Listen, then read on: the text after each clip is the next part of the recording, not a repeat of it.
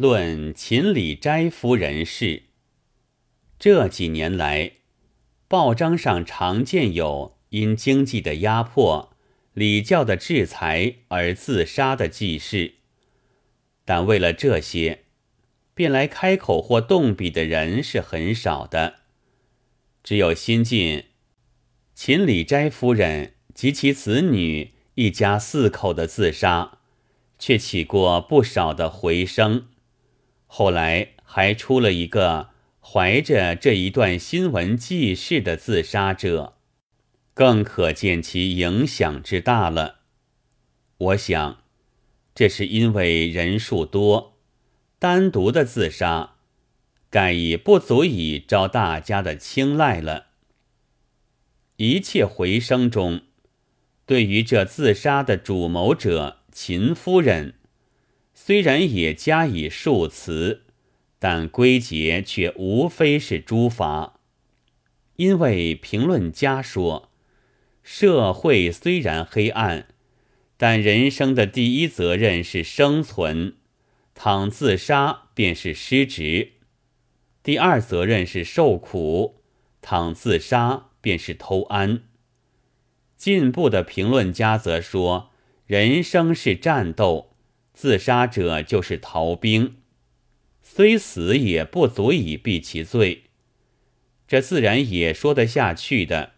然而未免太笼统。人间有犯罪学者，一派说由于环境，一派说由于个人。现在盛行的是后一说，因为倘言前一派，则消灭罪犯。便得改造环境，事情就麻烦可怕了。而秦夫人自杀的批判者，则是大抵属于后一派。诚然，既然自杀了，这就证明了他是一个弱者。但是怎么会弱的呢？要紧的是，我们需看看他的尊翁的信札。为了要他回去，即耸之以两家的名声，又动之以亡人的机遇，我们还得看看他的令弟的挽联：“妻训夫，子训母”，不是大有视为千古美谈之意吗？以生长及陶冶在这样的家庭中的人，又怎么能不成为弱者？我们固然未使不可，则以奋斗，但黑暗的吞噬之力，往往胜于孤军。况且，自杀的批判者未必就是战斗的应援者。当他人奋斗时，挣扎时，败绩时，也许倒是鸦雀无声了。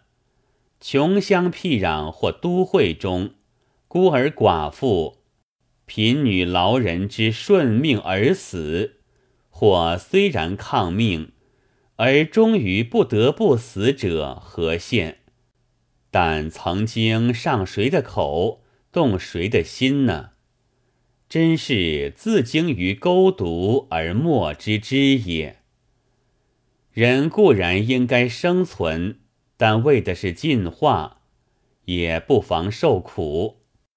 但为的是解除将来的一切苦，更应该战斗；但为的是改革，则别人的自杀者，一面责人，一面也正应该向屈人于自杀之徒的环境挑战进攻。